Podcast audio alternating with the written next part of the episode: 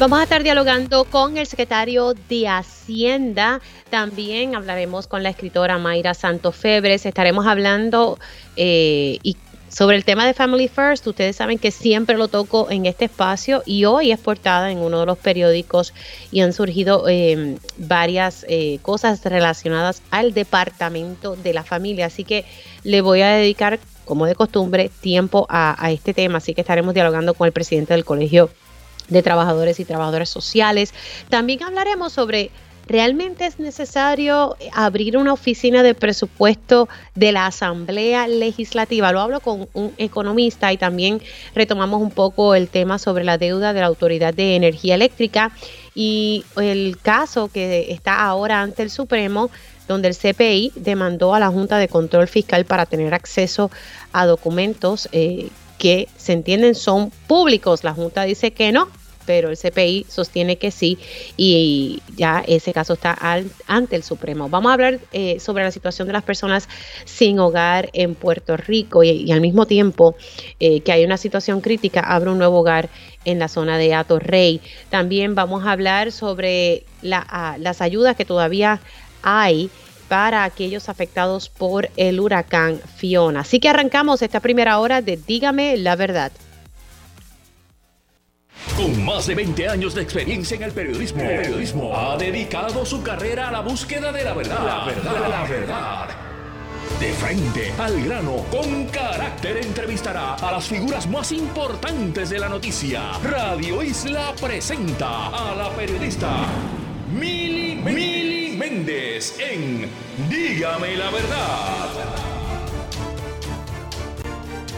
Muy buenos días Puerto Rico, bienvenidos a otra edición de Dígame la Verdad por Radio Isla 1320. Les saluda Mili Méndez, gracias por conectar otro día más, víspera de Reyes, así que hoy todo el mundo, ¿verdad? los que seamos padres y los que no sean padres también, a buscar la, la hierbita y ponerla debajo de la cama y conservar nuestras tradiciones, ¿verdad? Que no, no olvidemos ese día de, de Reyes que aquí lo celebramos, ¿verdad? Con, con tanto cariño y con tanta ilusión, ¿verdad? Eh, que los niños esperan la llegada de los Reyes Magos.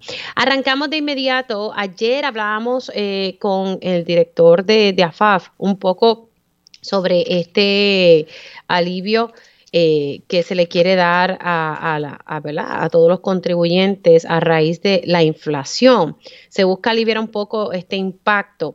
Eh, y se me explicaba ayer por el licenciado Mar Marrero que se busca pues aumentar un poco los umbrales eh, en, este tema y pues quiero continuar dialogando el, sobre el particular con el secretario de Hacienda Francisco Párez a quien le doy los buenos días y felicidades en el nuevo año. Saludos Mili, gracias por la oportunidad y, y saludos a todos los que nos sintonizan. Bueno, ayer me, explicaba eh, el licenciado Marrero que lo que se busca es aumentar este umbral, eh, estoy entendiendo que es de los ingresos, eh, para que las personas por lo menos reciban un poco de alivio. Lo que quisiera saber, secretario, es cuánto se estaría aumentando ese umbral, cómo lo estarían trabajando.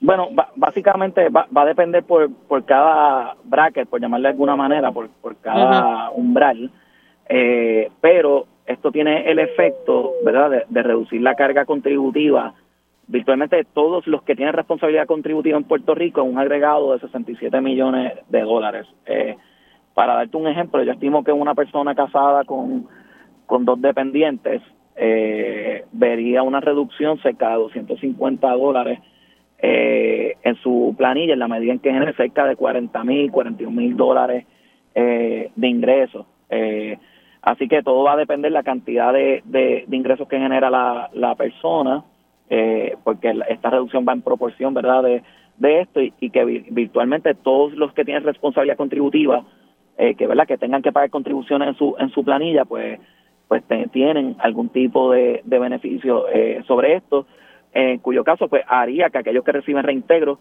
reciban un reintegro más grande o los que tengan un saldo pendiente en su planilla pues sería un saldo eh, una deuda menor a la que hubiese tenido sin este tipo de ajustes. Pero ese sería el máximo, 250 dólares que, que vería. No, porque pueden haber personas que generan más ingresos. Por ejemplo, si una persona genera 80 mil dólares y tiene dos, tres dependientes, pues yo eh, anticipo que pudiera haber una reducción de cerca de 500 dólares. La cantidad va a ir en proporción de la cantidad de pendientes que tiene y la cantidad de ingresos que haya, que haya generado. Ok, o sea que eh, eh, todo depende de, de, esos detalles que usted me acaba de decir. Por ejemplo, entonces una familia, eh, una pareja con un hijo. vamos a utilizar El, ejemplo de uno, que somos tres nada más. Dependiendo del salario combinado de ambos, más o menos se sabe cuánto entonces sería esa deducción, esa reducción.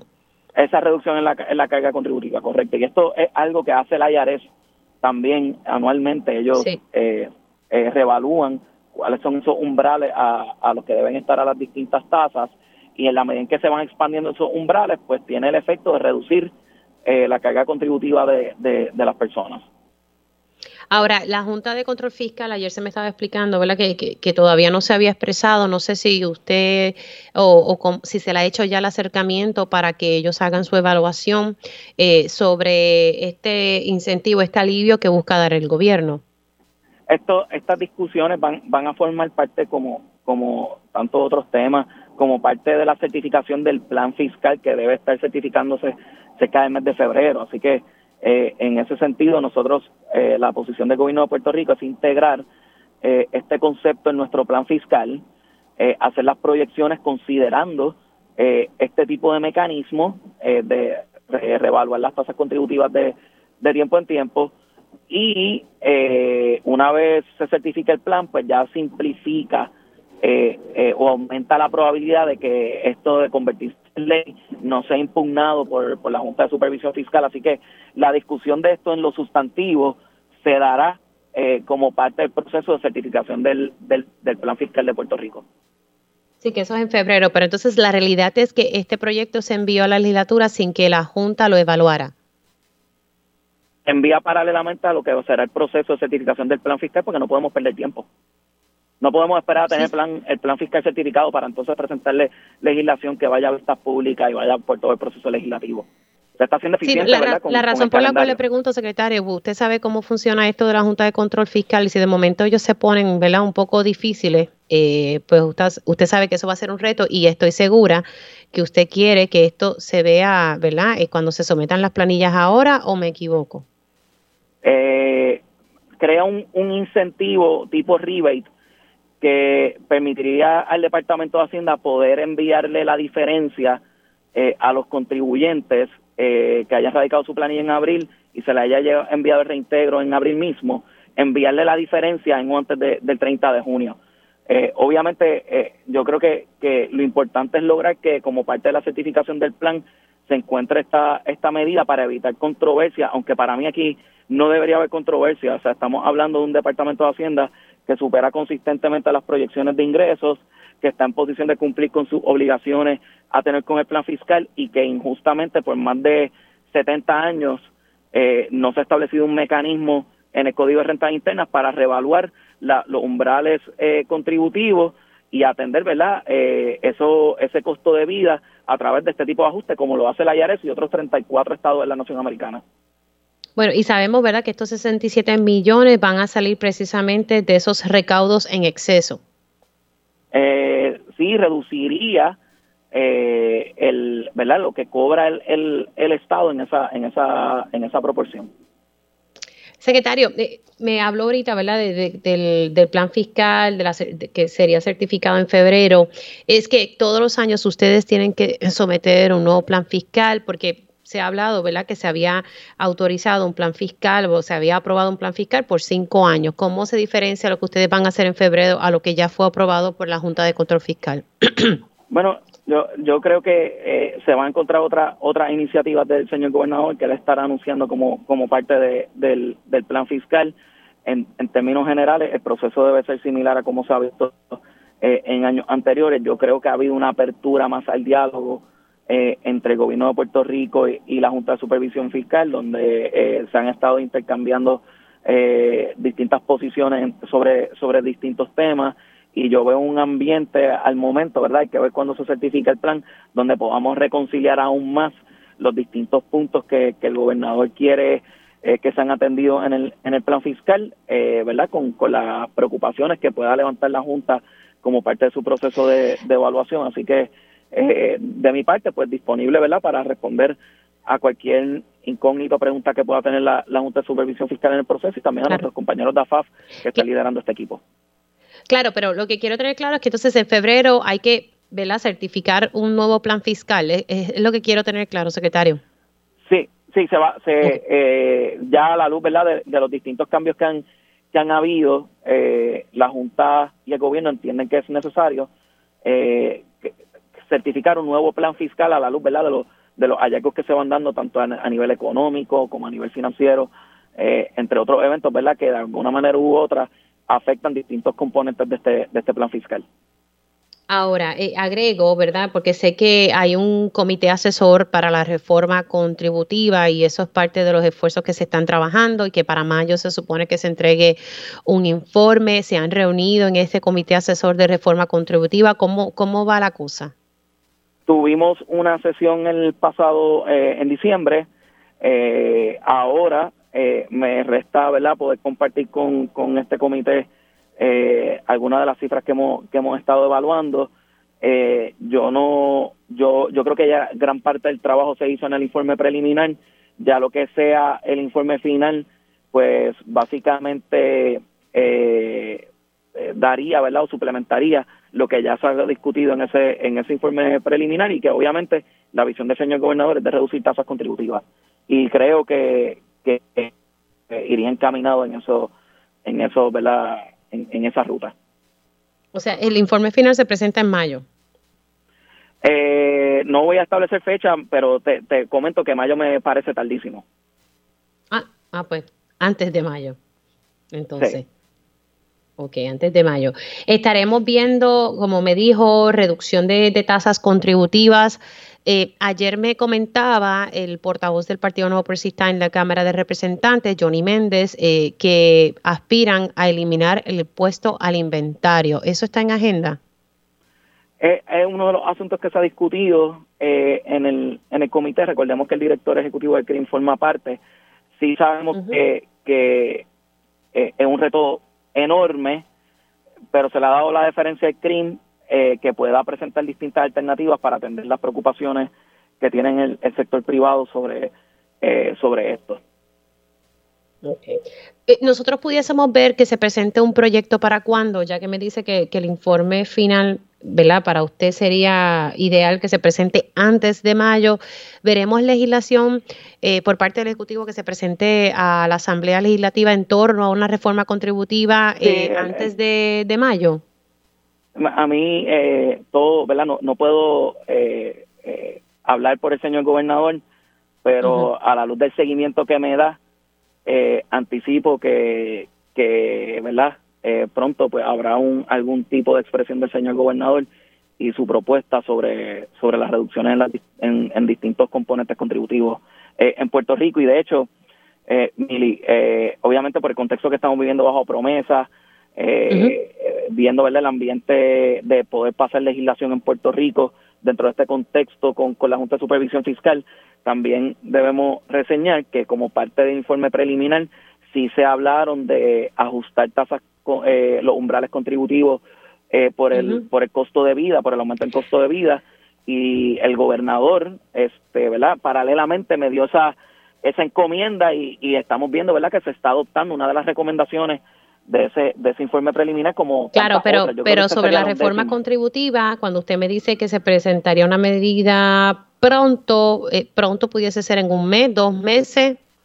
No voy, no voy a emitir fecha, pero pero si te digo que, que el informe eh, a mayo está tarde, pues pues definitivamente es porque ya todo eh, nos hace pensar que el gobernador presentaría sus medidas contributivas, eh, ¿verdad? Antes de, ese de ese término. Este, mm. eh, ciertamente mi, mi deber es estar listo cuando cuando el gobernador así lo determine y yo voy a estar listo? cuando el gobernador decida. Nosotros estamos bastante adelantados, estamos bastante adelantados. No, yo no estoy listo hasta que el gobernador diga esta, esta es la ruta.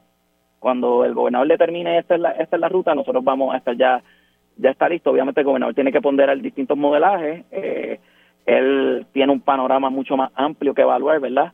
Eh, porque las contribuciones afectan de distintas maneras eh, otros componentes del gobierno y de la, de la ciudadanía que van mucho más allá del Departamento de, Hacienda y hay que darle la, deferencia y, el tiempo que él eh, evalúe estas distintas propuestas. Nosotros continuamente estamos eh, compartiendo impresiones, hay modelajes que van a ser compartidos con el señor gobernador y cuando él, él, así, él así lo decida, el Departamento de Hacienda ahí estará para defender la política pública del señor gobernador.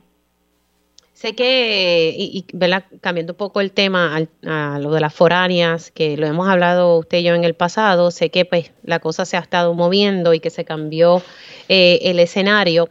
Eh, ¿Se han sumado eh, más corporaciones a estos decretos que se le están otorgando? Estuve leyendo que por lo menos hay ya 21 corporaciones que se han sumado a estos decretos. Correcto.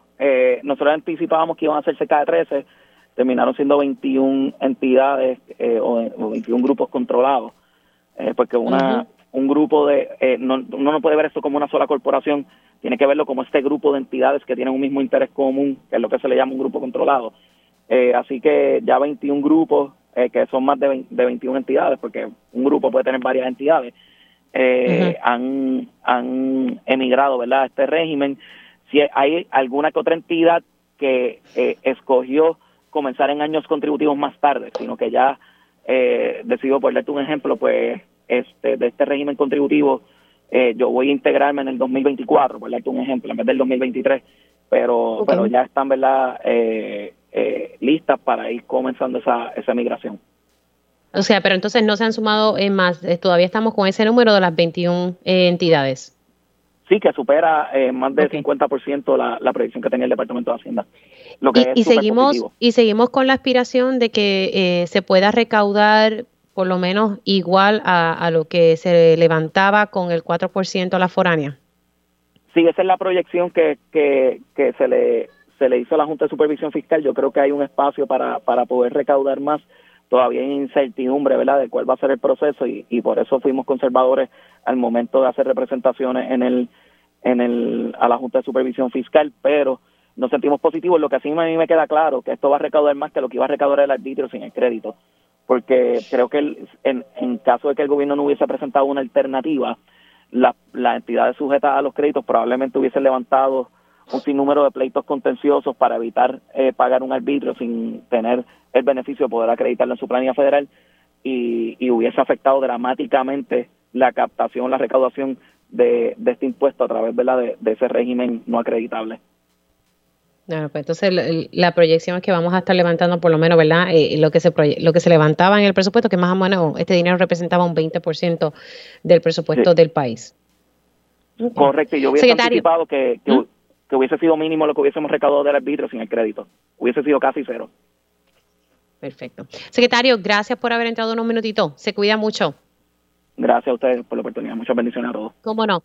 El secretario de Hacienda, Francisco Párez, hablando un poco primero del alivio por el impacto a la inflación y ahorita pues tocando un poco sobre la reforma contributiva. Mi impresión es, ¿verdad? Que obviamente si él me dice que mayo es demasiado tarde y, que esto está pronto a anunciarse eh, y que ya pues eh, Hacienda está bastante adelantado en sus análisis eh, sobre esta reforma contributiva, que es algo aparte a este alivio que se va a dar por parte del gobierno. Yo presumo que más o menos para febrero eh, deberíamos ver un anuncio por parte del gobernador cuál va a ser esa reforma contributiva.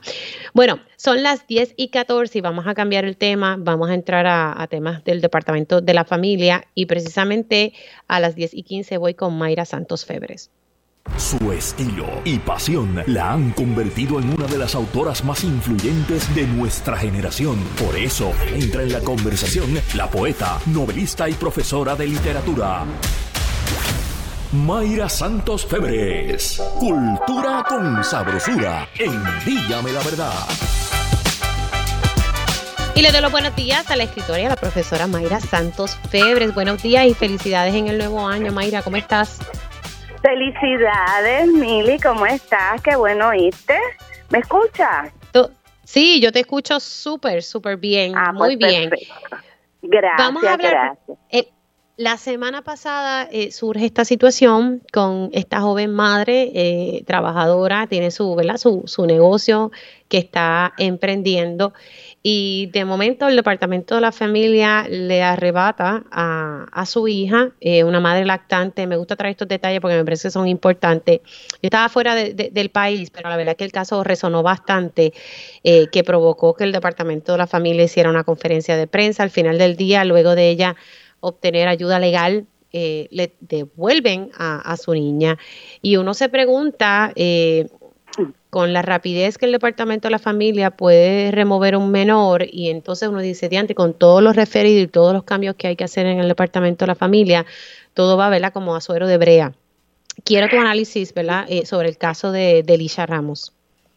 Pues mira, Mili, yo como estudiosa, ¿verdad? Cultural, feminista, de interseccionalidades de raza y género, tengo bastante que decir acerca de este caso que definitivamente me ha tocado. Lo primero es lo que tú dices, ¿verdad? Este, por un momento estuvimos hablando hace unas semanas de eh, los 10.000 casos que ellos no han atendido, de la renuncia del departamento, de la secretaria del departamento de la familia, eh, y coordinadora de pares y de repente este este este ataque kamikaze verdad que que ocurre como gallina sin cabeza, donde nosotros no sabemos cuáles son los procedimientos para ello. Y además que roza muchísimo eh, casos eh, anteriores que hemos visto a través de la historia eh, de primero criminalización de la juventud. O sea, esto es una madre joven eh, es una madre joven, es una madre eh, afrodescendiente y se nota, no sé si ella se, se define como tal, pero eh, cuando tú la ves en las entrevistas, en las fotos, la ves afrodescendiente y la ves trabajadora, em, em, emprendedora que está vendiendo sus su, sus frutas y sus productos en una luz, ¿verdad? Entonces, yo no puedo evitar pensar, ¿verdad? Como madre trabajadora, negra, eh, y lo que yo he pasado, identificarme con esa situación y pensar cómo fue, quién mandó, bajo qué circunstancias actuaron de una manera tan sin protocolo. O sea, cuando hay un montón de casos sin, sin resolver, sin resolver, se escoge este. Y, y mira, yo no sé tú, pero yo fui madre lactante dos veces. Yo llevaba a yo, lacté, yo lacté a la mía dos años y medio. Y yo también. Yo, bueno, un año y medio a, a Idara porque le crecieron dientes y a la primera mordisca un poco pierdo pues son y a Lucián todo lo que pude también a más o menos como sí año año y medio también entonces cuando tú lactas, tú tienes que tener al niño cerca, al infante cerca. Yo daba clases en la Universidad de Puerto Rico con mi hija lactando y mi hijo lactando. La primera conferencia que yo di, eh, o que ayudara a Dios, fue a los cinco meses de nacida en Connecticut. Las mujeres trabajadoras trabajamos con nuestros niños a cuestas desde los tiempos de la esclavización las mujeres trabajadoras y de los agregados. Trabajas con tus hijos al lado. ¿Es eso acaso lo que se utilizó como prueba de que esta madre estaba siendo negligente? ¿O qué más era? Porque hablan de una orden de protección y hablan de aquello y de lo otro y no sabemos la información todavía. Yo entiendo los protocolos del Departamento de la Familia, pero yo quisiera saber qué es lo que utilizaron como criterio para atacar a una madre joven, trabajadora, lactante, que estaba trabajando en la calle para traer sustento para su familia, como muchas de nosotras, y le remueven la niña el 30 de diciembre, una niña de dos años. Yo quisiera saber. Entonces, con todas estas particularidades del caso, una cuestión de raza, una cuestión de género, una cuestión de maternidad, una de maternidad trabajadora, que es la, no sé, el setenta y pico por ciento de la, o más, de, del por ciento de nuestras maternidades en Puerto Rico. Yo no sé, ¿verdad?, cómo el feminismo de otros países trabaja eso, pero nuestro país es un país de mujeres trabajadoras desde sus inicios. Y entonces ocurre esto.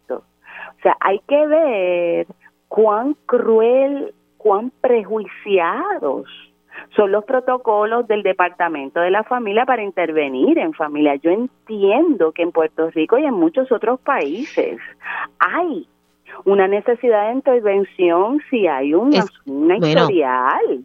Pero es por eso y con esto y con esto te voy dejando que tengo ya la pausa, pero por eso es que es importante que se apruebe eh, la pieza legislativa que está en la Cámara de Representantes que atempera la ley 246 a las regulaciones federales, porque Family First, lo dice la palabra, Family First, familia primero, busca que antes de remover un menor se trabaje con ese núcleo familiar, se trabaje con ese menor antes de ser removido. Y aquí eh, estamos bien, gracias, eh, ignorando una legislación y unas regulaciones que si no aprobamos esta pieza legislativa, vamos a recibir multas y el Departamento de la Familia no puede pedir unos reembolsos para seguir haciendo los cambios que tiene que hacer hace mucho tiempo. Así que aquí hay una cosa, todo esto se conecta, todo se conecta. Así que nada, vamos a ver qué, qué trasciende y a ver si la cosa fluye. Mayra, gracias por siempre estar disponible. Un abrazo bien grande. Y gracias por dejarme expresar, ¿verdad? Siempre. Porque esto es algo que me tocó bien profundo. Sí, a la verdad que uno ve estas cosas y se le estruja el, corazón. Un abrazo. Muchas cosas buenas. Otro. Muchas cosas buenas. Feliz Día de Reyes. Igualmente. Mayra Santos Febre, eh, escritora, analizando un poco el caso eh, de cuando se le removió la hija Licha Ramos. Hacemos una pausa y al regreso continúo con el tema del Departamento de la Familia. Y ya estamos de regreso aquí en Dígame la Verdad por Radio Isla 1320. Les saluda Mili Méndez. Gracias por conectar. Voy a, continuar hablando sobre el tema del Departamento de la Familia. Eh, llevo semanas, pero realmente desde el 2021 yo llevo tocando este tema y, es lamentable que, no hemos avanzado mucho. Desde esa fecha pasó un año, eh, año y casi año y medio completo y no hemos visto eh, cambios. Entonces veo la portada del periódico El Vocero, donde la secretaria interina, Cieny Rodríguez, eh, dice que hay espacio para mejorar en familia. Eh, yo diría que, que, urge hace tiempo hacer cambios en familia y parte de esos cambios es implementar, aunque sé que el departamento lo ha iniciado, implementar esta regulación federal conocida como Family First y la legislación que tiene que aprobarse, proyecto que tiene que aprobarse, que atempera la ley 246 a estas regulaciones federales, lleva dos sesiones. Vamos para la tercera, sin atenderse. Ayer dialogaba con el representante Johnny Méndez, donde hablábamos un poco eh, de otros temas, pero le pregunté, tú sabes, si, si, va a haber un diálogo, si la cosa va a mejorar y todo sigue estando en el mismo lugar. Eh, no quieren que la palabra perspectiva de género, aunque se me había dicho que era identidad de género, esté en, en ese proyecto, aunque la regulación federal lo contiene. Y quieren que, porque lo que dice el texto es que no se puede discriminar contra aquellas personas por su identidad de género. Eh, y, y, pues parece que dice perspectiva de género y pues se oponen a ese detalle. Él me decía que mientras permanezca esa palabra, pues su posición es que no va a aprobar, el, o sea, que él no avala el proyecto y habló de la delegación del PNP y que no tiene los votos, es lo que también me dijo. Así que lo que buscan es que se ponga la palabra de equidad de género.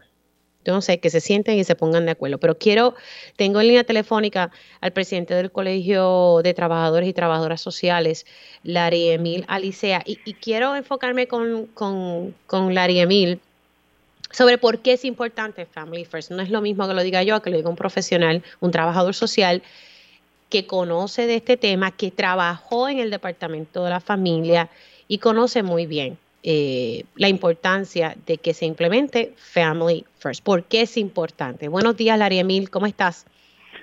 Buenos días, Mil, y feliz año para ti, tu familia y la gente que te escucha.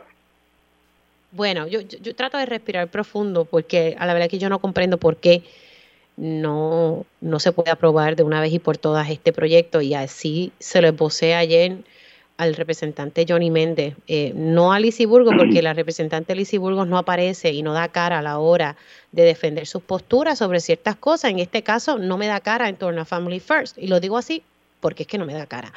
¿Por qué es importante? ¿Por qué hay que cumplir con Family First? Esto, lo importante de esto es que esto cambia todo el paradigma tradicional de prestación de servicios al departamento de la familia para permitir que el departamento pueda, antes de remover a un niño de su casa y de su familia, y te lo digo, Mili, porque yo participé en remociones de niños y niños que estaban siendo maltratados, eh, lloraban cuando eran removidos porque no quieren ser removidos de sus casas, quieren estar con sus papás y con su mamá. Así que esta nueva ley ayuda a que estas familias reciban unos servicios antes de que ese niño sea removido de la casa y que estos servicios tomen en consideración la historia social de esa familia, los traumas que ha experimentado, las desigualdades que están relacionadas al maltrato y que se establezcan unos servicios eh, informados por la evidencia, o sea, servicios que, que puedan o que han probado ser útiles en otros contextos para intervenir con las familias. Esto es trascendental porque, como bien tú hablas, hay unos requisitos que son federales y que son eh, una precondición para que entonces se pueda acceder a los fondos federales de preservación familiar, de protección a la niñez y otros fondos que asigna el gobierno federal que usualmente e históricamente los ha asignado por bloque y de aprobarse esta ley se asignarían por reembolso. Así que es importante que la ley se apruebe para que cuando eh, todos los estados estén listos para implementarla, eh, se puedan acceder a esos fondos federales, pero lo más importante es el cambio de paradigma que promueve esta ley para atender las situaciones psicosociales que enfrentan las familias de una manera preventiva más que de una manera punitiva. Eh, casos recientes como el de el de la se pudo con esta con este nuevo enfoque de la ley pudo haber tenido eh, el, el, el, país y Laia y su hija un sistema más fortalecido de prestación de servicios que pudiera haber evitado eh, esa remoción que se dio, ¿ves? Así que estoy usando un ejemplo reciente, Mili, para que la gente entienda lo importante que, es la aprobación de esta Porque uno se, uno se pregunta cómo fue que la removieron sin, sin investigar bien, porque fueron rapiditos a la hora de remover. Sí, yo yo en este caso tengo tengo mis, eh, como mis sentimientos encontrados, okay, porque Eh, en esto, Mili, usualmente se pone en una bolsa a todos los trabajadores sociales. Y por ejemplo, yo fui a peticionar cuando era supervisor de emergencias sociales con compañeros trabajadores sociales casos que nosotros estábamos convencidos que el niño estaba o la niña estaba en riesgo y el juez no otorgó esa custodia. Y dos o tres meses después tuvimos que retornar al tribunal con un caso más complejo y probablemente el niño hospitalizado en el hospital con un golpe, eh, porque verdad hay unos aspectos psicosociales que se ven en estos casos. No estoy diciendo que sea el de la Haya, pero también quiero quiero sacar la cara por los cientos y miles de trabajadores sociales que están en la agencia brindando servicios, son cientos, no son miles, eh, brindando servicios de calidad eh, vis a vis uno que otro caso donde los procedimientos puedan fallar, que, que, eh, que lamentablemente son los casos que llegan a la opinión pública y son pocos los casos exitosos que se reseñan en la opinión pública y eso no es, eso no tampoco es culpa de la prensa es culpa de que también la agencia debe eh, tener un sistema de informar al público eh, por ejemplo, cuántos niños han sido rescatados, cuántas familias superaron el maltrato, eh, cuántas familias se les dio servicio y pudieron salir del sistema de protección. Esos números no se dan y, y es importante que Family First eh, venga porque toda esa información también va a fluir porque para decir que las prácticas están basadas en evidencia, esos números se tienen que recopilar. Y es importante, es trascendental para el bienestar de las familias, Mili, que esto se apruebe. Aquí hay que dejarse de estar eh, eh, bregando con tecnicismo, porque realmente lo que está diciendo Johnny Méndez es que él favorece la discriminación. Fíjate, porque aquí, no se está, aquí, aquí lo que se está diciendo es que no se va a discriminar, que, que, que no importa quién sea la persona, no va a haber discriminación por parte del Estado. Estar en contra de eso para mí es a favorecer la discriminación. Yo, yo no, o sea, yo no lo veo de otra forma, eh, porque eh, uno, uno tiene que, que, que, que ser eh, celebrador, ¿verdad? Uno tiene que celebrar la diversidad de las personas y darle servicios a las personas, no importa cómo construyan sus identidades y cómo se configuren sus subjetividades. Y, y la información que yo tengo que eh, eso está ya dentro de, de la regulación federal, eh, que yo no sé si, si si tal vez se Pero- puede eliminar o, o- o si es que hay que con implementarlo eso, tal Miri. como dice la regulación. Miri, aún con eso, yo escuché en tu programa, creo que fue, a la administradora de familias y niños, a la colega Glenda Herrera, a colega amiga y una persona a quien yo respeto mucho y con que trabajo mano a mano también en, otro, en, en otras dinámicas del departamento, eh, decir que si eso era el problema, pues que lo sacaran, porque el departamento como quiera está este obligado por ley federal a... Sí. Fue, creo, creo, creo, fue en tu programa, ¿verdad? Sí, sí, sí, porque yo la entrevisté, a la verdad es que yo no he soltado el tema porque eh, a mí me parece que en momentos en que nos estamos quejando que tenemos muchos referidos acumulados y todo eso, ignoramos eh, circunstancias como esta de un proyecto sumamente importante que no, que no se acaba de aprobar. Y ella me dijo eso mismo, de que, pues mira, que si tanto problema provocaba que lo eliminaran. Eh, pero la realidad es que yo no veo voluntad, Y el departamento se tiene que asegurar, porque esto es una orden federal, Mili. Esto es una orden federal. Si el departamento discrimina, el, gobierno federal no le va a dar los fondos, porque esto es un asunto de una política federal basada en la igual protección de las leyes. Y, y esto es constitucional, inclusive. Todas las personas son iguales ante la ley. Esto viene de la Constitución. Entonces tú no puedes discriminar, punto.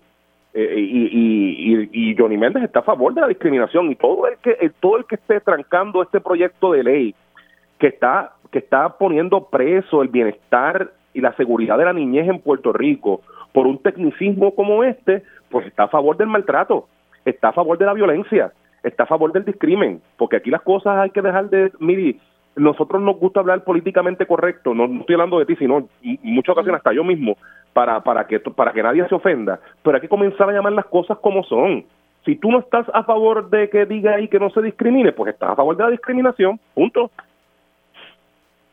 Entonces lo que eso sostiene es que se ponga equidad de género. Eh, es que yo creo que como que no entienden los es que términos. No es lo mismo, es que lo que es, yo, mira, no, mire, yo te voy a decir una cosa, aquí no es que no entienden, aquí es que hay una maldad y hay una intención específica, fundamentalista, de trastocar términos que ellos saben que no son lo que ellos están diciendo, porque no es lo mismo equidad de género, ¿ok? Que no discriminar por razón de identidad de género. Son dos cosas diferentes.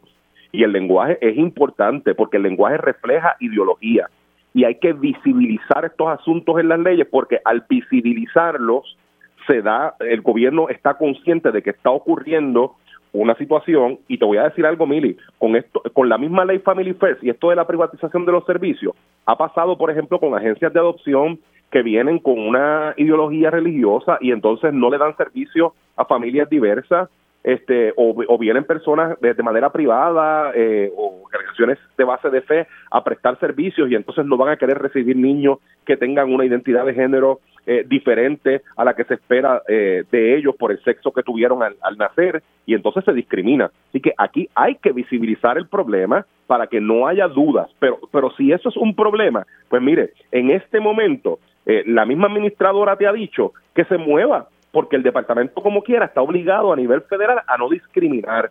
Ahora bien, el llamado que yo hago es a que esté, porque estando se visibiliza y se trabaja el problema, eh, sabiendo que es un problema que existe, que es real, y un, un, solo niño en el sistema que sea discriminado por razón de identidad de género es un niño expuesto a maltrato, a violencia, a ser invisibilizado y a que sus derechos no se reconozcan. me dijiste ahorita que entiendes que hay maldad aquí.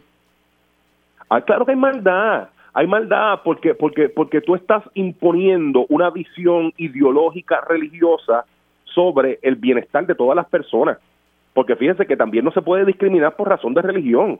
Es importante respetar la religión de las personas, pero ¿cómo, cómo respetar y reconocer el derecho a la identidad de género que tenga un niño o una niña en el sistema de protección social afecta tu derecho a la libertad de religión? De ninguna forma lo afecta, porque tú puedes seguir pensando lo que tú quieras y, y yo respetar eso en la prestación de servicio a la vez que respeto a otro que no piensa como tú y que no se configura como tú te configuras como ser humano. Es sencillo, es sencillo. Larry Emil, gracias por haber entrado unos minutitos aquí. Cuídate mucho. Un abrazo, Mili. Gracias a ti por la oportunidad de siempre comunicarme con tu público. Gracias. Gracias, Larry Emil. Larry Emil Aricea, presidente del Colegio de Trabajadores y Trabajadoras Sociales de Puerto Rico. Hacemos una pausa y regresamos en breve. Y ya estamos de regreso aquí en Dígame la Verdad por Radio Isla 1320. Les saluda Mimi Méndez. Vamos a hablar un poquito eh, sobre la Oficina de Presupuesto de la Asamblea Legislativa, se conoce como PAL, es una propuesta y hay legislación eh, que lo que entendí según el, artículo es que el gobernador estaría eh, firmándola próximamente porque está a tono con, con el plan fiscal. Y es una oficina pues que busca más o menos pues fiscalizar toda pieza legislativa, ver su impacto eh, económico y como que darle seguimiento. Eh, me llama la atención que se asignan 3 millones de dólares, 1.5 para Cámara y otro y el restante al Senado y pues se va a tener que reclutar empleados nuevos. Lo que no se especifica es si esto va a tener una independencia eh, y que va no está atada, ¿verdad? A todo lo a todo lo que se da en, la legislatura. Así que y, esto me da la impresión que, que busca como que repetir algo, emular, mejor dicho, unas cosas que se hacen allá en el Congreso, pero quería tener la visión de, un economista sobre el particular y le doy los buenos días a Antonio Fernós. Buenos días, ¿cómo estamos y felicidades en el nuevo año? Buenos días y gracias por la invitación. Saludos a tu radio audiencia. Quería conocer su postura. Eh, ¿Qué le parece esta iniciativa que se está buscando implementar, que es básicamente una oficina de presupuesto en la Asamblea Legislativa? Mira, esta no es la primera vez. Eh, ha habido múltiples veces a través de, bastantes décadas que se ha tratado de hacer esto porque fundamentalmente la Asamblea Legislativa carece de, los mecanismos de una infraestructura, ya sea tanto como oficina como el personal que se requiere y a nivel técnico no tiene los suficientes eh, recursos para hacer el mismo análisis que hace eh, o que se supone que haga el Ejecutivo. La rama ejecutiva precisamente como es quien ejecuta eh, todo este tipo de cosas y tiene acceso a, todas todos los datos, todas las estadísticas, sobre todo porque ellos son los que lo producen, supone que lo produzcan, pues siempre habrá una ventaja competitiva de la rama ejecutiva porque tienen acceso, en ese caso, pues tienen acceso a, todos los datos, a la, al nivel de granularidad y especificidad que se requiere para hacer todo este tipo de análisis, entiéndase eh, en el Departamento de Hacienda, en OGP, toda la cuestión del aparato fiscal eh, y, el análisis se supone que provenga fundamentalmente de, ellos. La Asamblea Legislativa siempre en, su, ¿verdad? su afán y en el, en descargue de sus funciones tiene que ser, por lo menos se supone que sea lo suficientemente responsable de pasar algún tipo de juicio eh, y hay veces que, a mí me ha, topado, por ejemplo, con, con legisladores que el no tener los datos para poder hacer diseñar el diseño de política pública radican ciertas medidas o resoluciones eh, para provocar, en el buen sentido de la palabra, que la rama ejecutiva eh, brinde los, las estadísticas o los datos para poder hacer el análisis que no se tiene. Eh, pero llevamos múltiples décadas abandonando, tenemos abandonado lo que yo llamo el aparato eh, estadístico del, del gobierno, del Estado, eh, en donde hay por, por distintas, por varias fuentes, eh, cómo se ha abandonado este tipo de cosas, no, no dándole el dinero que se necesita pues al Instituto de Estadística o a la Junta de Planificación. Eso le iba a decir porque nosotros tenemos tenemos un Instituto de Estadística que está haciendo lo que puede y, y, a cada rato hablo con el director porque me parece que tiene información muy buena, con los pocos recursos que tienen han sacado información muy buena, eh, pero cada vez se le recorta más a, un Instituto de Estadística, que es lo que usted ¿verdad? me está diciendo ahora, que no, no se le da eh, los recursos necesarios para poder hacer esas estadísticas que sirven para política pública. En este momento, el, Instituto de Estadística en realidad sirve de un repositorio común de información porque ellos no generan eh, casi nada de, los datos. Ellos y, su función se supone que sea otra, ¿no? Pero eh, habida cuenta que le han recortado, bueno, nunca le dieron el, el, el presupuesto que se supone que tuviese para funcionar y pues ya eh, teniendo donde sus miembros de la Junta de Directores no obedecen ni, ni a lo que dice la ley habilitadora del instituto, pues, pues ni modo, eso tendrán que hacer lo que pueden. Pero, pero el issue no es ese, eh, el issue es por qué llevamos tantos años siguiendo, sabiendo que estamos abandonando eh, todo lo que nos mide el desempeño económico. Eh, la verdad es que yo no tengo la contestación, pero no, no tiendo a, ver que no es algo amable para la clase política que el pueblo tenga acceso a ese nivel de transparencia porque los puede medir por sus ejecutorias y son ejecutorias que ellos no controlan. eh, y, en la medida en que eh, la ciudadanía sepa que puede contar con acceso a información que mide el desempeño de los políticos, sobre todo que sea veraz, que sea eh, gratuito, pues ya uno no se no no no se no tiene que estar obligado a creerle por fe todo lo que los políticos pueden decir en los mensajes que dan por televisión y por radio. A esta porque la información es poder y mientras ellos puedan manipular o puedan eh, tener eh, quien decide tener acceso a la información relevante pues ellos controlan eh, todo eh, fíjense que, que una de las cosas que ha sido buenas, entre comillas, de toda esta cuestión de la Junta de, Supervisión Fiscal y de la ley promesa, es que se ha dado a la luz pública el gran deterioro que tiene el gobierno para manejar su gestión. No hay un cuadro de mando, no hay estadísticas fehacientes, todo está atrasado. Lo hemos visto en los datos del Departamento de Salud, que aquello da, da grima. Este, el, el, eh, eh, datos que uno quiera conseguir para hacer cualquier tipo de análisis de política pública responsable. Eh, y aquello, como diría mi abuela, llora ante los ojos del Señor. Pero la cuestión no es esa, es que todos lo saben y no hacen nada. Entonces, aquí yo creo que el espíritu de la legislación es buena en principio, porque cualquier cosa que brinde mayor transparencia, que brinde este, mejores estadísticas, que se mejoren los el modelaje, ¿no? en los modelos económicos, que se mejore la transparencia, que, que se tengan acceso a mejores datos para todo el mundo, creo que es una situación que todo el mundo gana. Ahora, siempre como todo lo político, uno tiene que mirarlo de otra perspectiva, a ver cuál es el fin ulterior que quieren hacer, que no vaya a hacer algo para atornillar a algún beneficiario o, quieren aumentar la nómina.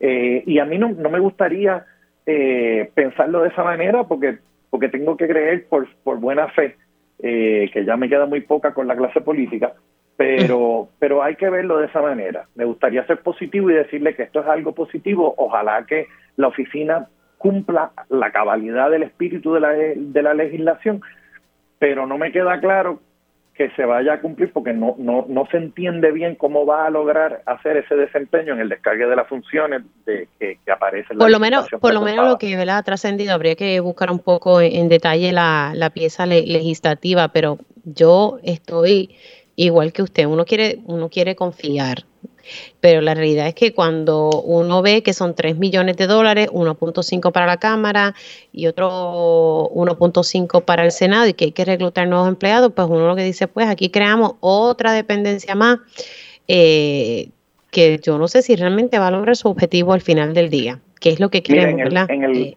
gobierno federal tiene, se nutre, sobre todo la rama, eh, El, Congreso, la rama legislativa a nivel federal, tiene dos eh, entidades que le da apoyo a, toda la cuestión congresional, sobre todo para el diseño y evaluación de política pública. Uno, obviamente, pues es el GAO, el Government Accountability Office, y también está el Congressional Research Service. Y esa gente son, eh, son bipartitas, pero son empleados de primera categoría a nivel técnico. ¿okay? No son políticos, pero todo lo que está bajo lo político tiene algo de político. O sea, todo es, sería iluso de mi parte pensar que algo que va a caer bajo la Asamblea Legislativa en el Capitolio no va a tener sus matices políticos.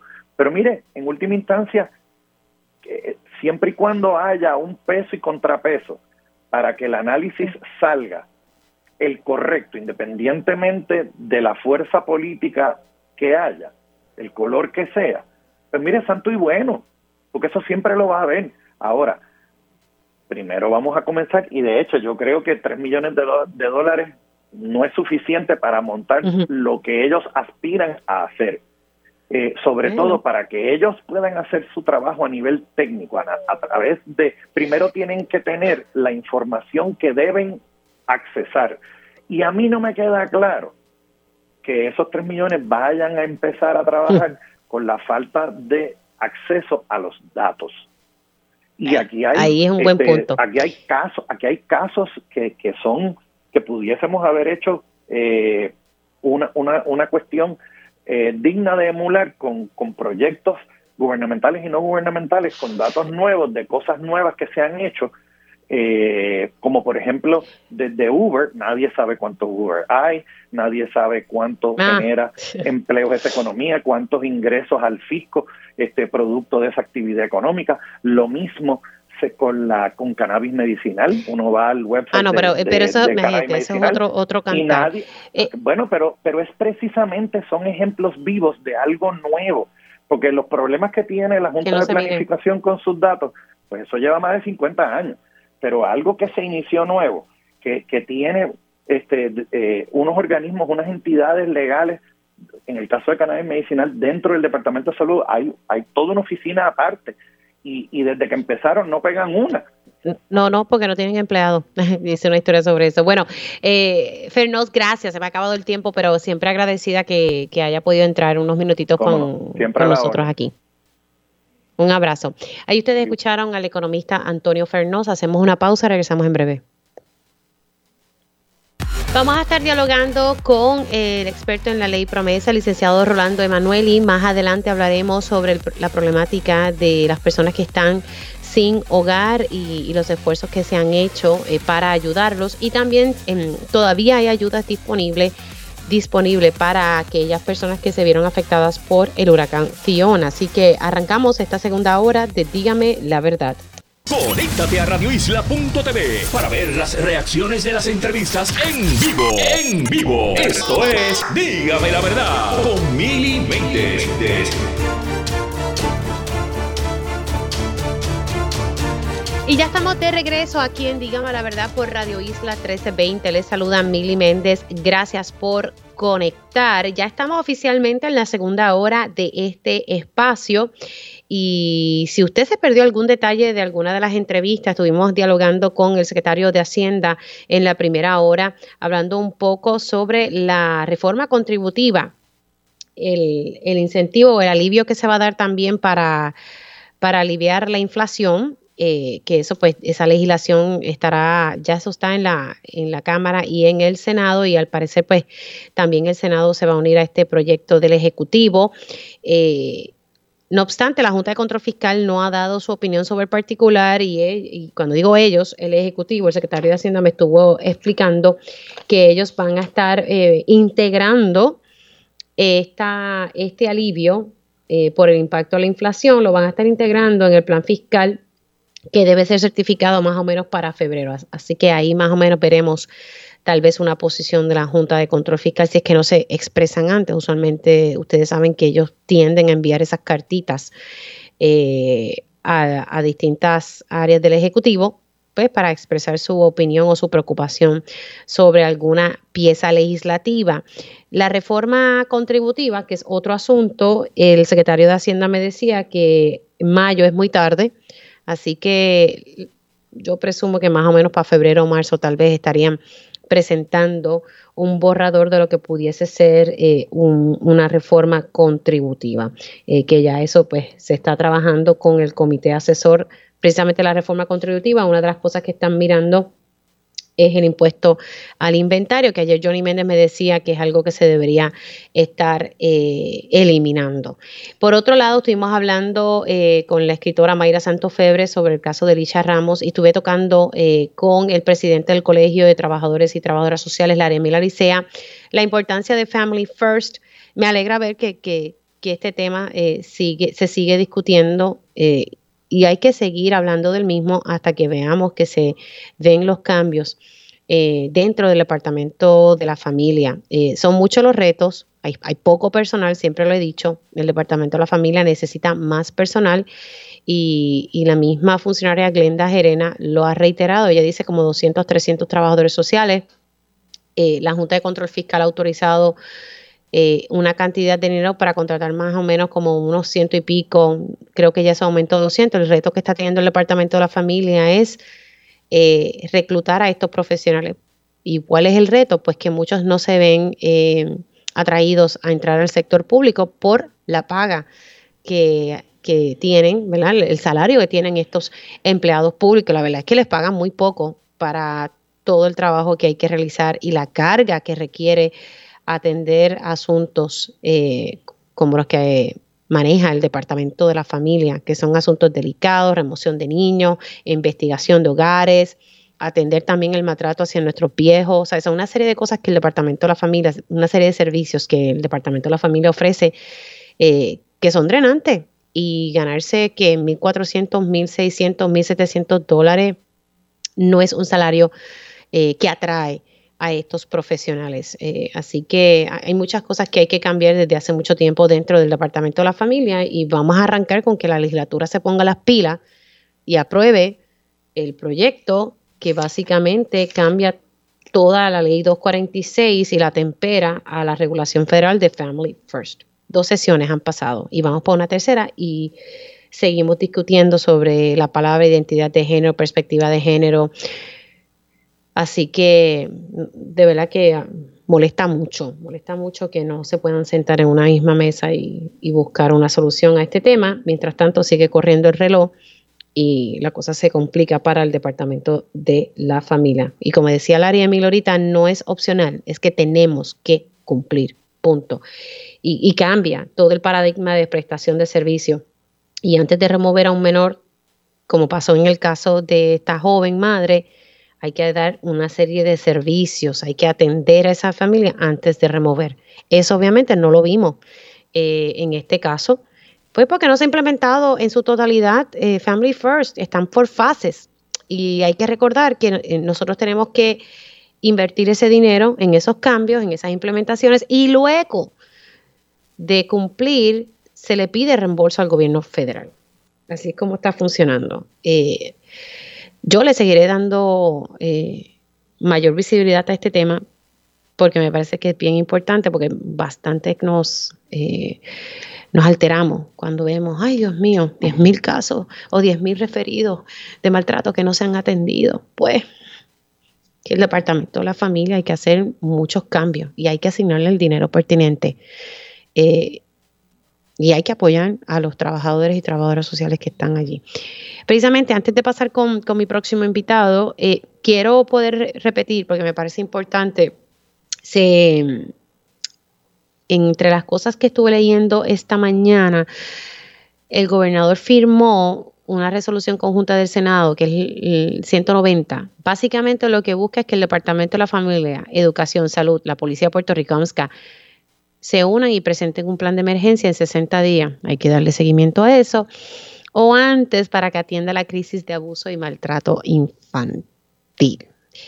Eh, y esta mañana eh, se dialogó con Marco Santana, también eh, de la red de albergue y, un trabajador social. Quiero poner primero el, 402, donde él habla de la prevención, y luego pues voy con el, el otro que es relacionado a Family First. Vamos a escuchar qué fue lo que dijo el trabajador social Marco Santana.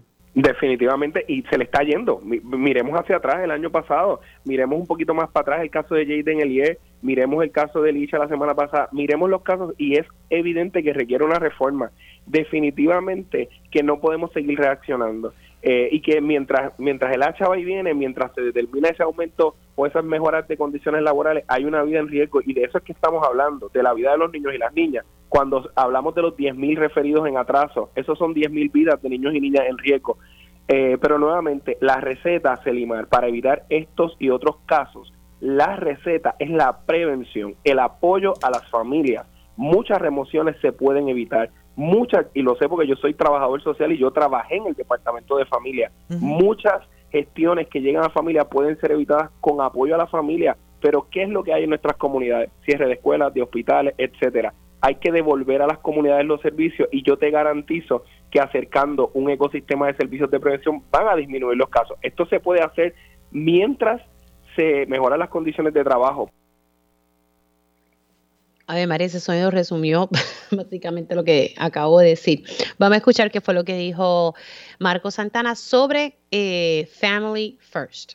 Sí, lleva, lleva muchísimo, muchísimo tiempo. Desde el 2018 nuestra organización ha estado impulsando esta reforma. Lo más reciente es que la Cámara se opone, aparte del lenguaje que se ha puesto, que ha aprobado el Senado. Ese proyecto se aprobó, llegó a Fortaleza, viró por un error a la legislatura y ahí se volvió a trancar eh, los representantes, ¿verdad? La Cámara de Representantes se opone a que se use un lenguaje de perspectiva de género o identidad de género y no han tenido la capacidad la Cámara y el Senado de ponerse de acuerdo por nuestros niños. Esa es la realidad, ese es el hecho. Y nosotros en la red hemos intentado, estuvimos en vista pública, muchos líderes, muchas organizaciones eh, eh, tratando de que esto surja. Así que está ahí estancado. Nosotros exhortamos al presidente del Senado y al presidente de la Cámara que por favor se ponga como prioridad al inicio de la próxima sesión legislativa la aprobación de esto, porque de esto depende la vida de miles de niños y niñas en nuestro país. Tan tan, ahí ustedes escucharon, ¿verdad? Los profesionales que conocen de estos temas eh, y que han estado dentro del departamento de la familia. Él dice que no hay la capacidad, yo digo que es que no hay la voluntad eh, y se ponen a, a perder energías y tiempo en, cosas que tienen solución. Sabemos que la dinámica de la legislatura pues es esta, que difieren, pero se supone que tengan la capacidad y la voluntad de sentarse y de una forma diplomática buscar soluciones, porque al final del día, como dice el aquí lo que se afectan son los niños y, lo que se busca es evitar el discrimen. Bueno, señores, siendo las 11 y 7, voy con el licenciado Rolando Emanueli. Ahora llega en Dígame la Verdad el analista y licenciado experto en promesa, Rolando Emanueli, al día con la Junta. Y le damos los buenos días licenciado Rolando Emanueli y felicidades en el nuevo año. ¿Cómo estamos? Muy buenos días, Mili. Me encuentro bien y precisamente felicidades a ti, a tu familia y a todos los radioescuchas en este nueve año. Esperamos que tengamos muchas cosas por las cuales agradecer cuando hagamos balance al final del año. Bueno. A, nivel personal, pero uno siempre tiene, le da gracias a Dios por, por la salud y, muchas cosas más. A nivel de, de, lo que uno tiene que cubrir día a día, pues, pues a la, verdad que a veces uno se frustra. Pero bueno, vamos, vamos, vamos a hablar de ahí. Quiero retomar un, un tema, ya mismo hablamos sobre energía eléctrica y eso, pero sabemos que creo que es el 11, si mi memoria no me está fallando, eh, que se vea esta vista en el Tribunal Supremo eh, sobre la demanda que presentó el Centro de Periodismo Investigativo contra la Junta de Control Fiscal para tener acceso a unos documentos. Eh, la Junta sostiene que no, que no son documentos que son públicos, el CPI y varios amigos de la Corte entienden que sí. Y pues nada, hablemos un poquito de este proceso porque el Tribunal Supremo de Estados Unidos escoge muy pocos casos y decidió ver este caso. Sí, mira, Mili, sabes que hemos dado seguimiento bien detallado a la relación que ha tenido la Junta de Control Fiscal con el gobierno de Puerto Rico y con el pueblo de Puerto Rico. Y uno de los problemas es que la Junta nadie los escogió, aquí en Puerto Rico nadie votó por ellos y en ese sentido están por encima de los funcionarios electos. La ley promesa destruyó la democracia existente, ¿verdad? No era completa, era colonial como quiera, pero por lo menos se podía escoger a los representantes, a los senadores, al gobernador y estos podían legislar y hacer sus políticas públicas sin interferencia extranjera. La Junta eh, acabó con eso y todos los días hay noticias sobre cómo la Junta interviene con esos procesos democráticos. Ahora el colmo de los colmos, Mili, es que no solamente interfieren con la función democrática de los funcionarios electos, sino que no quieren rendir cuentas en términos de la información. Sabes que en Puerto Rico, tú eres periodista de toda una vida, hay un derecho constitucional a la información del gobierno. Y la Junta pertenece al gobierno de Puerto Rico, eso lo dice la ley promesa y lo dijo el Tribunal Supremo en el caso de la UTIER, que se resolvió en el 2019 y en ese sentido está sujeta a, ese derecho. Pero ¿qué pasa? El CPI, el Centro de Periodismo Investigativo, hizo un reclamo allá para el 2018 que todavía no, no se ha satisfecho y es lo que está siendo objeto de análisis por el Tribunal Supremo y que va a haber, va a haber una vista oral, ¿verdad? Que es una vista argumentativa sobre los puntos de derecho eh, que aplican al caso. Pues la Junta no quiere entregar la información que se supone que el pueblo de Puerto Rico y la prensa tenga derecho a ver, alegando que hay una inmunidad que tienen los estados, según la Constitución Federal, según la enmienda 11, y que impide que un ciudadano demande a un estado en la Corte Federal. Y eso obviamente, el, el primer punto, el primer planteamiento es que se trata de estados, ¿verdad? La enmienda 11 habla de los estados, aunque hay un historial de interpretación del Tribunal Supremo de que no necesariamente se trata de estados siempre y cuando haya la famosa palabra soberanía. Y entonces, ¿qué pasó en el caso de Sánchez Valle, que fue el caso de la doble exposición, que resolvieron que Puerto Rico no tenía soberanía independiente de la soberanía del Congreso y por eso no podía juzgar a personas que ya habían sido juzgadas por el régimen verdad criminal federal y eso pues presenta el issue de que si Puerto Rico no tiene soberanía separada o independiente, tiene soberanía para fines de esta inmunidad. El, el efecto neto de la decisión del Tribunal Supremo revocando, porque déjame explicarte, el CPI ganó primera instancia en la Corte Federal y también ganó en el primer circuito. Entonces la Junta es la que recurre en una petición de certiorari al Tribunal Supremo y eso es lo que se va a ver ahora. Pero en el resultado neto de que el Tribunal Supremo revoque al primer circuito sería darle una inmunidad que impediría que los ciudadanos, que los periodistas, que los periódicos, etcétera, le hagan requerimientos a la Junta y que puedan ir al tribunal para que la Junta entregue la información. Así que imagínate el impacto que tendría eso sobre la fiscalización que hace la prensa de las acciones de la Junta. Básicamente quedarían eh, fuera de todo tipo de escrutinio público y tendrían derecho a guardar todas las cosas que hacen y que sus acciones, etcétera. Así que hay un impacto gravísimo en la situación que ya es terrible por parte de Puerto Rico, ¿verdad? Bajo este régimen de la ley promesa pero no solamente no tenemos esa libertad democrática, sino que tampoco tendríamos derecho a pedir a la Junta la información. Por eso es que una serie de organizaciones radicaron alegatos de amigos de la Corte, Mili, amigos curia, que son argumentaciones que se hacen por escrito.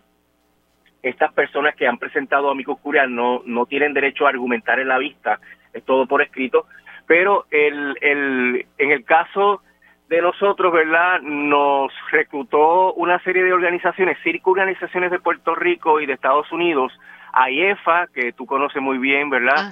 Ah, Al Institute for Energy Economics and Financial Analysis, Cambio Puerto Rico, la Comisión para la Auditoría Integral del Crédito Público, Sembrando Sentido y la Liga de Ciudades nos pidieron que les apoyáramos en la preparación de un Amicus Curia, donde precisamente estamos planteando el impacto que sufrirían todas las organizaciones que hay en Puerto Rico que, dan servicios de eh, información, de prensa, que organizan políticas públicas que dependen de la información que debe fluir de la Junta, etcétera, para que el Tribunal Supremo vea ese aspecto de cómo se afectaría el ambiente eh, de primera enmienda, ¿verdad? Periodístico aquí en Puerto Rico y de fiscalización por organizaciones legítimas que tienen temas que, que han trabajado por muchos años que necesitan esa información. Así que el, el asunto es un asunto de medular importancia. Es una lástima, ¿verdad?, que no haya habido eh, mucha resonancia sobre el tema y sobre el impacto pero eh, lo, que pasa es que, en estas navidades usted sabe que con todo lo que está pasando a veces se, se chupa estos temas. Yo recuerdo haber hablado precisamente de, del detalle de, de, ¿verdad? De, esta oportunidad que tenían ante el Supremo de Estados Unidos con Judith Burkham, eh, la licenciada que está junto con la Inter llevando este, este caso. Correcto. Eh, Judith es parte del equipo legal del, del CPI eh, sino, eh, y, fíjate, Mili, que no es solamente demandas para reclamar información, la enmienda es en contra, o sea, la enmienda 11 es en contra de todos los reclamos que se puedan llevar contra la Junta. Y en ese sentido le daría un manto de inmunidad total a cualquier tipo de, reclamo que venga, ¿verdad?, de, las organizaciones de los ciudadanos en, Puerto Rico y, eso pues afectaría gravísimamente también los poderes constitucionales de Puerto Rico porque tampoco tendrían derecho a información.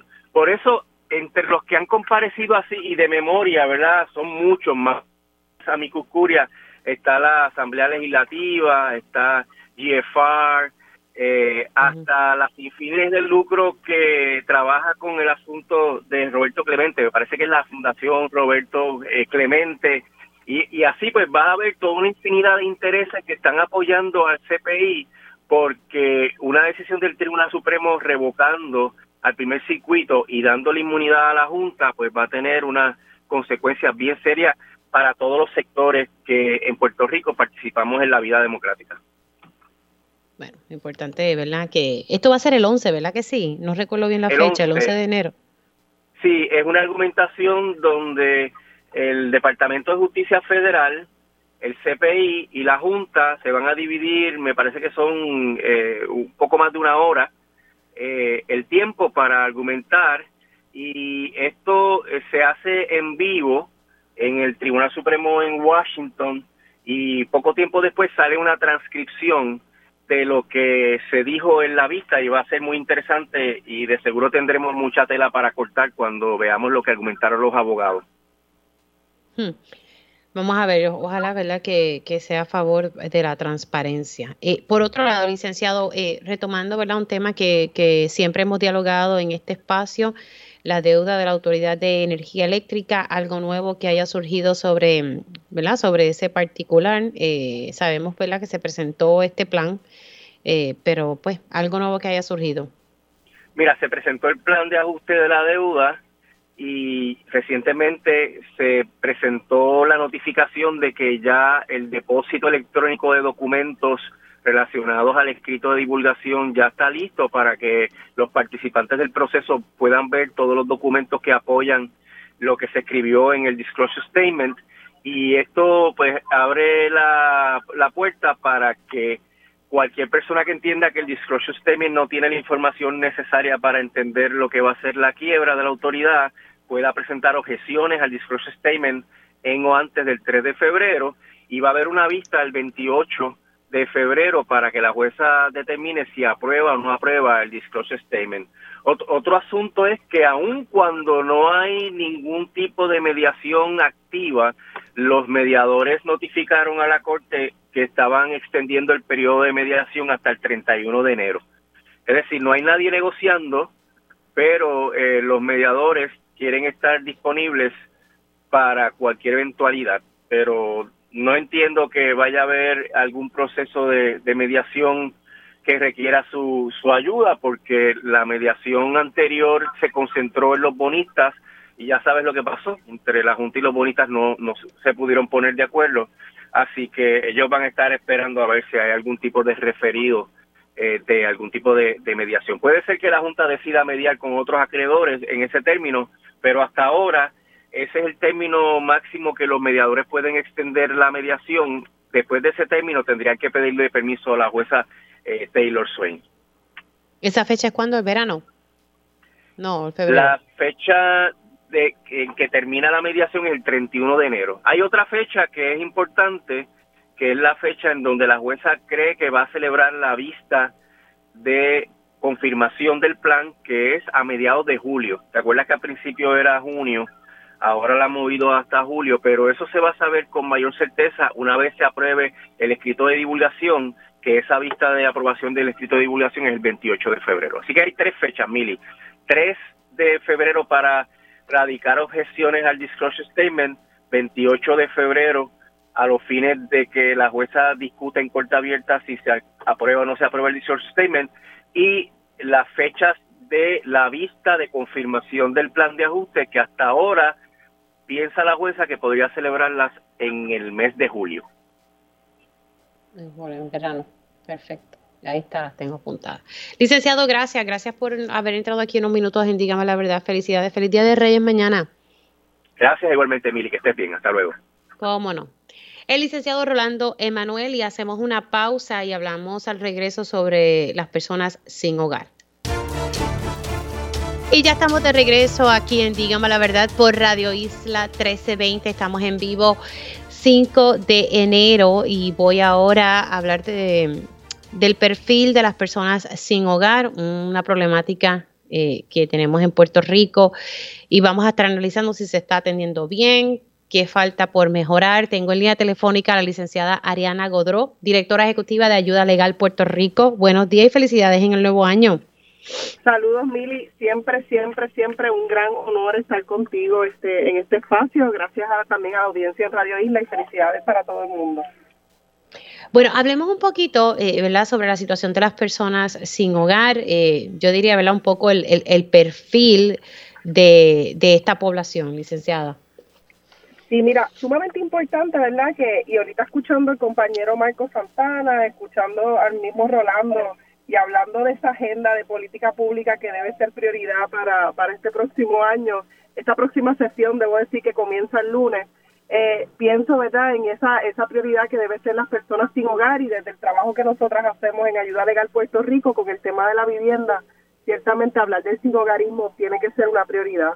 Eh, Mili, hay varios proyectos presentados para atender esta población pensando en los últimos estudios o en los últimos conteos, debo decir, que se han hecho eh, eh, sobre personas que están viviendo en la calle o que están albergadas y son datos que, que reflejan la realidad del país. Eh, hay unos estereotipos de que la gente que está viviendo en la calle o son personas sin hogar están sin hogar porque tienen uso problemático de sustancias o uso problemático del alcohol, cuando los datos eh, de este conteo más reciente, que es un conteo de marzo del 2022, nos empieza a arrojar un perfil que habla, por ejemplo, de cómo eh, el desempleo, cómo la crisis económica, cómo el aumento en el costo de vivienda, la, la salud mental, y la violencia de género son también razones para que hayan no solamente personas en la calle, sino que un 7% de, de que la gente que anda en la calle, un 7%, estamos hablando de familias eh, que están sin hogar.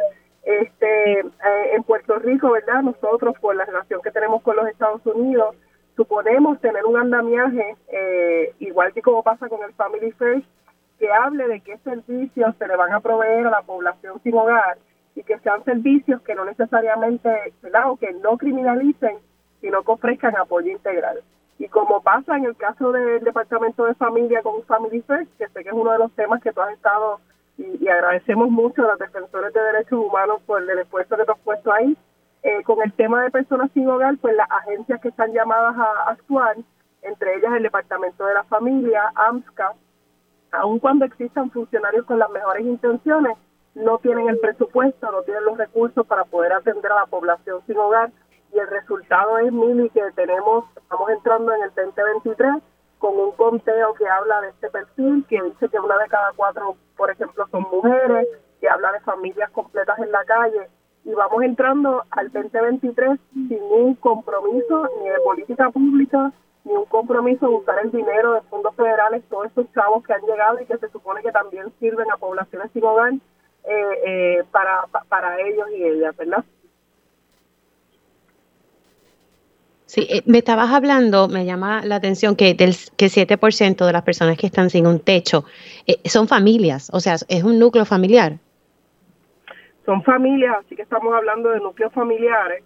Eso se parece mucho también al dato que salió en el 2019 en el conteo eh, y cuando hablamos de familia, ¿verdad? Estamos viendo, por ejemplo, parejas de personas adultas mayores que están en la calle, eh, la mayor parte de la concentración de personas sin hogar, según los datos, ¿verdad? Estos estudios que, que, tienen un montón de limitaciones, ¿verdad? Y se hacen a través de, de, esto, debo decir, de, de, cientos de voluntarios cuando se hacen estos conteos de personas sin hogar. Eh, la mayor parte de esa concentración está en San Juan, pero sí estamos hablando de que un 7% son eh, eh, familias eh, Ay, padre. Eh, es que uno trata de visualizar eso y es como un poco fuerte. Eh, ahora, también me, comentabas un poco que dentro del conteo de la información que ha trascendido, eh, un cuarto por ciento son mujeres. Una de cada cuatro personas, un 25% son mujeres, lo que también, ¿verdad?, nos llama a, que, a, la, a ver esa interseccionalidad eh, de que son adultos mayores. Por ejemplo, existe un mito, ¿verdad? O un estereotipo de que usualmente van a ser jóvenes con problemas de adicción, cuando lo que estamos viendo, ¿verdad? Es que la mayoría, más del 88% tiene más de 25 años, una de cada cuatro son mujeres, así que es una población eh, que va a responder y va a ir cambiando, ¿verdad? En la medida en que la crisis económica pues afecta más y la crisis de vivienda también a personas adultas mayores eh, y ciertamente a las mujeres. Eh, Mili, y, y, una de las cosas que también hemos estado viendo desde Ayuda Legal Puerto Rico, pero también desde las organizaciones que llevan décadas haciendo trabajo para personas sin hogar, y pienso en Coalición de Coaliciones en Ponce, Fondita de Jesús, eh, los lo, lo COC, ¿verdad? Que como por ejemplo Moriviví, que están aquí en Puerto Rico, es precisamente que eh, esos esfuerzos y ese llamado a velar por los derechos de la población de personas sin hogar, el gobierno no lo está atendiendo. Eh, en el 2017 se hizo una ley para que hubiese un concilio multisectorial eh, que se supone que estuviera debajo de AMSCA y ese concilio multisectorial fracasó por múltiples razones. Y desde hace ya varios años existen esfuerzos en la legislatura de manos de Valga Pirot, de manos también de la Comisión de Bienestar Social de la Cámara y desde otros, ¿verdad? Tratando de llamar eh, a que se establezcan servicios integrales para la población sin hogar. La ley establece una carta de derechos que, por ejemplo, dice que no sean discriminados, eh, que se les den servicios integrales, pero las cartas de derechos, ¿verdad? Sin recursos detrás que, que las implementen, pues no sirven para nada. Así que hay un llamado también a la legislatura a que este tema también sea un tema eh, medular en los esfuerzos que han Estoy aquí, eh, de verdad que me, me, acabas de decir que en el 2017 eh, la ley de donde que crea un concilio multisectorial bajo ANSCA fracasó. ¿Por qué fracasó? O sea, que aquí no podemos hacer nada bien. Eh, yo, por ejemplo, creo que, que, ¿verdad? Y uno siempre espera lo mejor de la gente y no sin temer lo peor. Gran parte de mi trabajo pues tiene que ver con reunirme con, con funcionarios públicos y pues llegar a la mesa puede ser un reto, pero también reconozco que pueden haber mejores intenciones. La falta de recursos, el hecho, las organizaciones en aquel momento que trabajan con personas sin hogar, trajeron en aquel momento el punto de que un concilio multisectorial debía ser independiente y no estar dentro de una agencia con las limitaciones de la agencia. Así que el concilio, pues el consenso es que no funcionó eh, y la necesidad, ¿verdad?, de establecer otro tipo de, de recursos. Yo sí tengo que decirte, Mili, por ejemplo, que cuando se han presentado este tipo de proyectos de ley, pasa cuando también se están asignando fondos federales que de por sí se asignan, ¿verdad?, para atender a través del Departamento de la Vivienda Federal, para atender a poblaciones eh, sin hogar. Y estos dineros usualmente son administrados por organizaciones sin fines de lucro que son altamente auditadas y reguladas por el Departamento de la Vivienda Federal y eso lo que hace es que el gobierno local un poco como que se tira para atrás o se siente más cómodo haciendo menos y por eso es que vemos que esfuerzos recientes, por ejemplo, como ferias de servicios que hace AMSCA, pues vemos bien poco apoyo de otra parte de otras agencias o, o, del gobierno central en sí mismo. Eh, de hecho, Miri, tengo que decirte que el programa COVID Rentas, que nos has escuchado hablar de muchas veces, tú lo has cubierto aquí, se supone que también sirva a personas sin hogar. Y una de las cosas que más a nosotras nos ha impresionado es la falta de estrategias concretas, contundentes, para que la gente que está sin hogar sepa que también tiene derecho a pedir asistencia a este programa federal que todavía está corriendo, que da dinero para alquilar casas y que existen protecciones para que no sean discriminadas cuando está en ese proceso de buscar alquiler. A nivel federal hay una frase que dice, así como Family First, dice Housing First. Y es que se supone que la prioridad sea dar vivienda eh, eh, por un compromiso salubrista eh, sin eh, requerirle a la persona, ¿verdad?, que, que cumpla con, con, cosas que no le pedirías a una persona que está sin hogar, ¿verdad? Este, eh, y, eso es lo que estamos llamando al gobierno en este año, ¿verdad?, como uno de esos compromisos en el área de vivienda, atender a la población sin hogar, porque todos potencialmente podemos ser personas sin hogar, la vida da muchas puertas, ¿no? Este, así que, que, que, que ese es el punto que queremos traer hoy. Ahora, aquí la responsabilidad mayor cae dentro del Departamento de la Vivienda.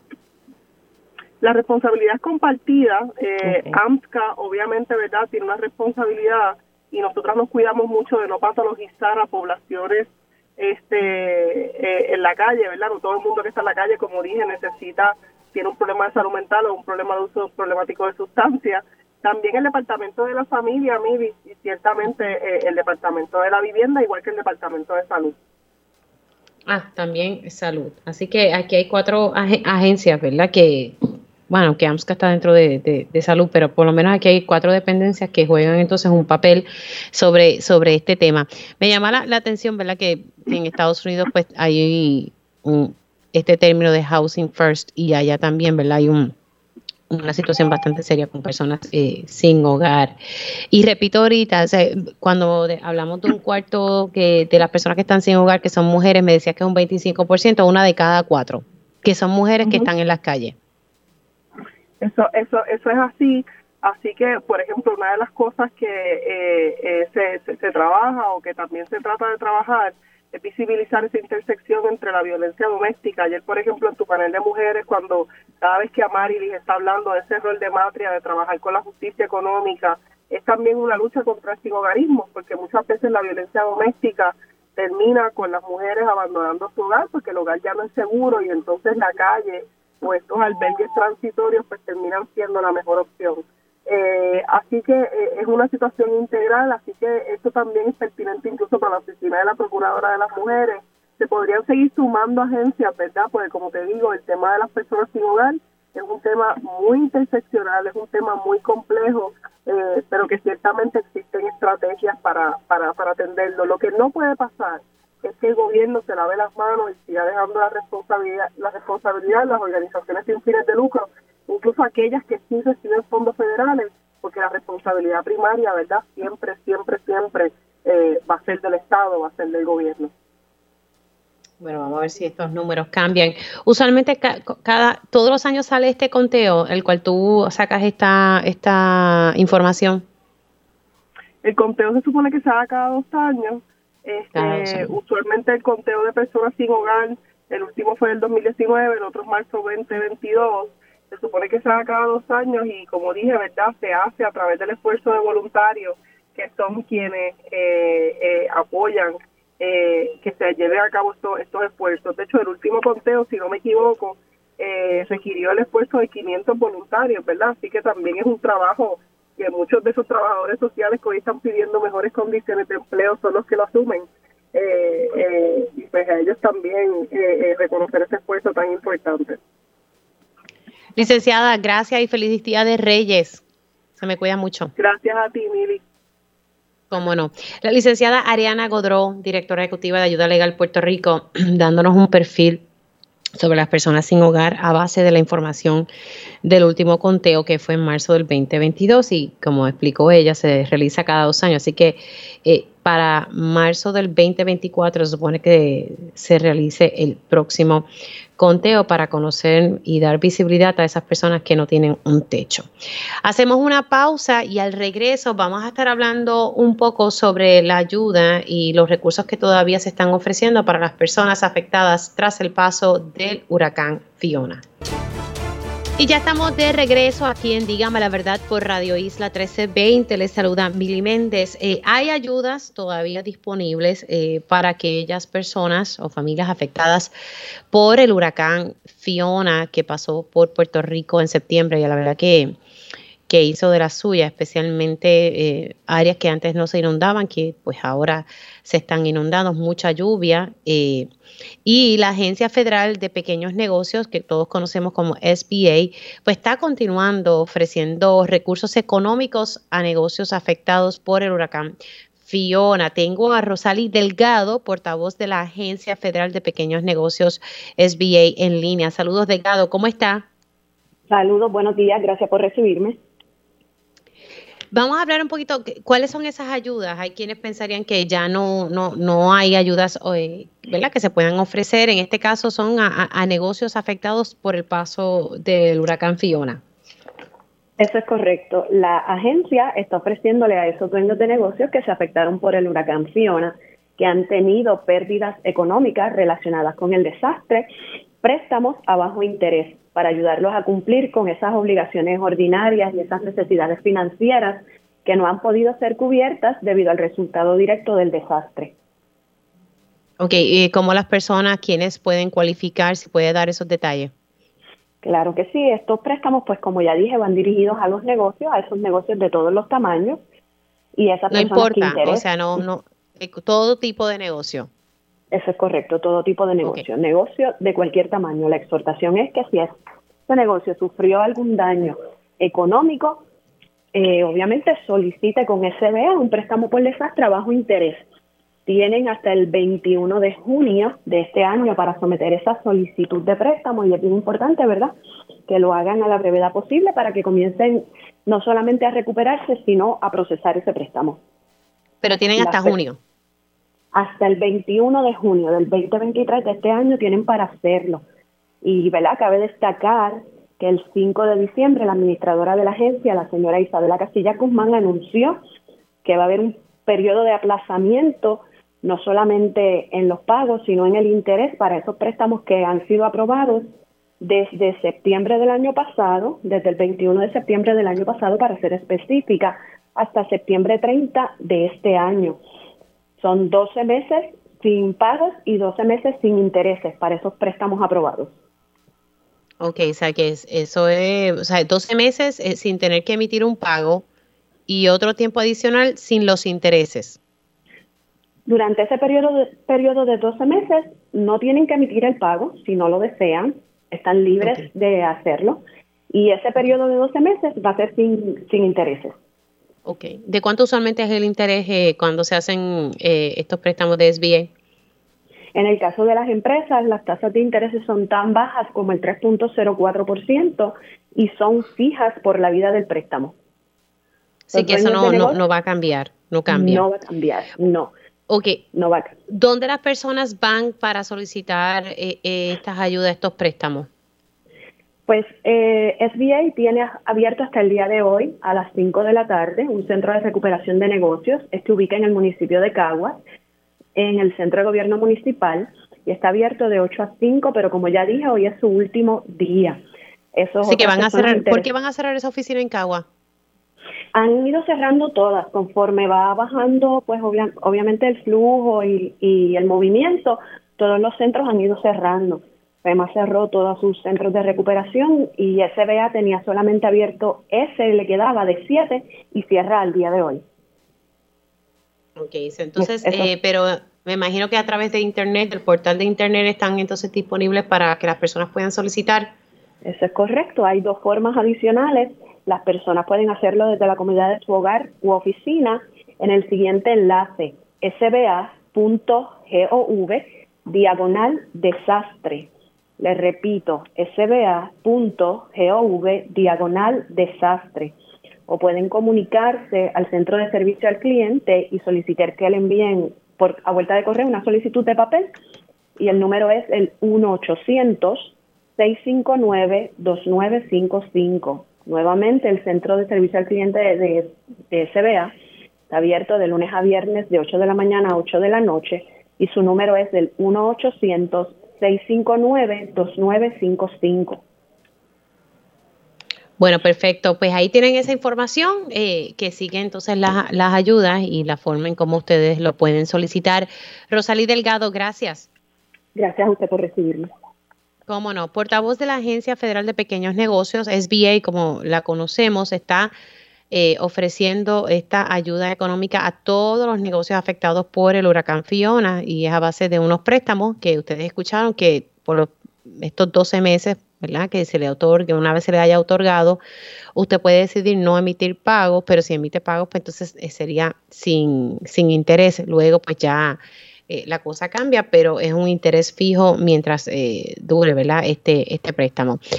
Antes de, irnos a la pausa, eh, quiero repetir los audios y la conversación, parte de la conversación que tuve esta mañana al principio del programa con el secretario de Hacienda, que estuvimos hablando un poco sobre el alivio el alivio que el gobierno busca darle a los contribuyentes a raíz del impacto de la inflación. Esto es distinto a lo que se está trabajando, eh, que es la reforma contributiva, pero sobre este alivio eh, por la inflación es algo que todavía eh, no se ha dialogado con la Junta de Control Fiscal y tienen, ¿verdad? van a estar agregando, integrando esto al plan fiscal que se supone que estén sometiendo próximamente. Vamos a escuchar qué fue lo que nos dijo el secretario de Hacienda. Esto, estas discusiones van, van a formar parte como, como tantos otros temas, como parte de la certificación del plan fiscal que debe estar certificándose cerca del mes de febrero. Así que eh, en ese sentido nosotros, eh, la posición del gobierno de Puerto Rico es integrar eh, este concepto en nuestro plan fiscal, hacer las proyecciones considerando eh, este tipo de mecanismos eh, de reevaluar las tasas contributivas de, de tiempo en tiempo y eh, una vez se certifica el plan, pues ya simplifica eh, eh, o aumenta la probabilidad de que esto de convertirse en ley no sea impugnado por, por la Junta de Supervisión Fiscal. Así que la discusión de esto en lo sustantivo se dará como parte del proceso de certificación del, del, del plan fiscal de Puerto Rico. Sí, que eso es en febrero, pero entonces la realidad es que este proyecto se envió a la legislatura sin que la Junta lo evaluara envía paralelamente a lo que será el proceso de certificación del plan fiscal porque no podemos perder tiempo. No podemos esperar a tener el plan, el plan fiscal certificado para entonces presentarle legislación que vaya a vistas públicas y vaya por todo el proceso legislativo. Bueno, ustedes escucharon lo que explicaba el secretario de Hacienda, quien también en nuestra conversación hablaba que el comité asesor de la reforma contributiva se reunió recientemente en diciembre y pues él está eh, evaluando lo que se discutió allí. Se supone que para mayo este comité asesor de reforma contributiva presentará un informe, eh, pero él me dice que, eso es muy tarde, eh, que está tarde para mayo, así que eso debe darse antes de mayo. Y pues según trascendía la conversación, según continuaba, me dice que pronto se estaría presentando una medida, no me quiso dar fecha, pero dijo que pronto, así que si mayo es muy tarde, pues vamos a ver. Y en febrero hay que presentar un plan fiscal, tratando de utilizar un poco la lógica, me imagino que dentro de ese plan fiscal se tratará de eh, agregar cuál sería esa reforma contributiva, que sería otro proyecto que se estaría eh, trabajando para darle alivio contributivo a, las personas y, pues, entre otras cosas, tratar de eliminar el impuesto al inventario. Hacemos una pausa aquí en Dígame la Verdad y al regreso, tiempo igual,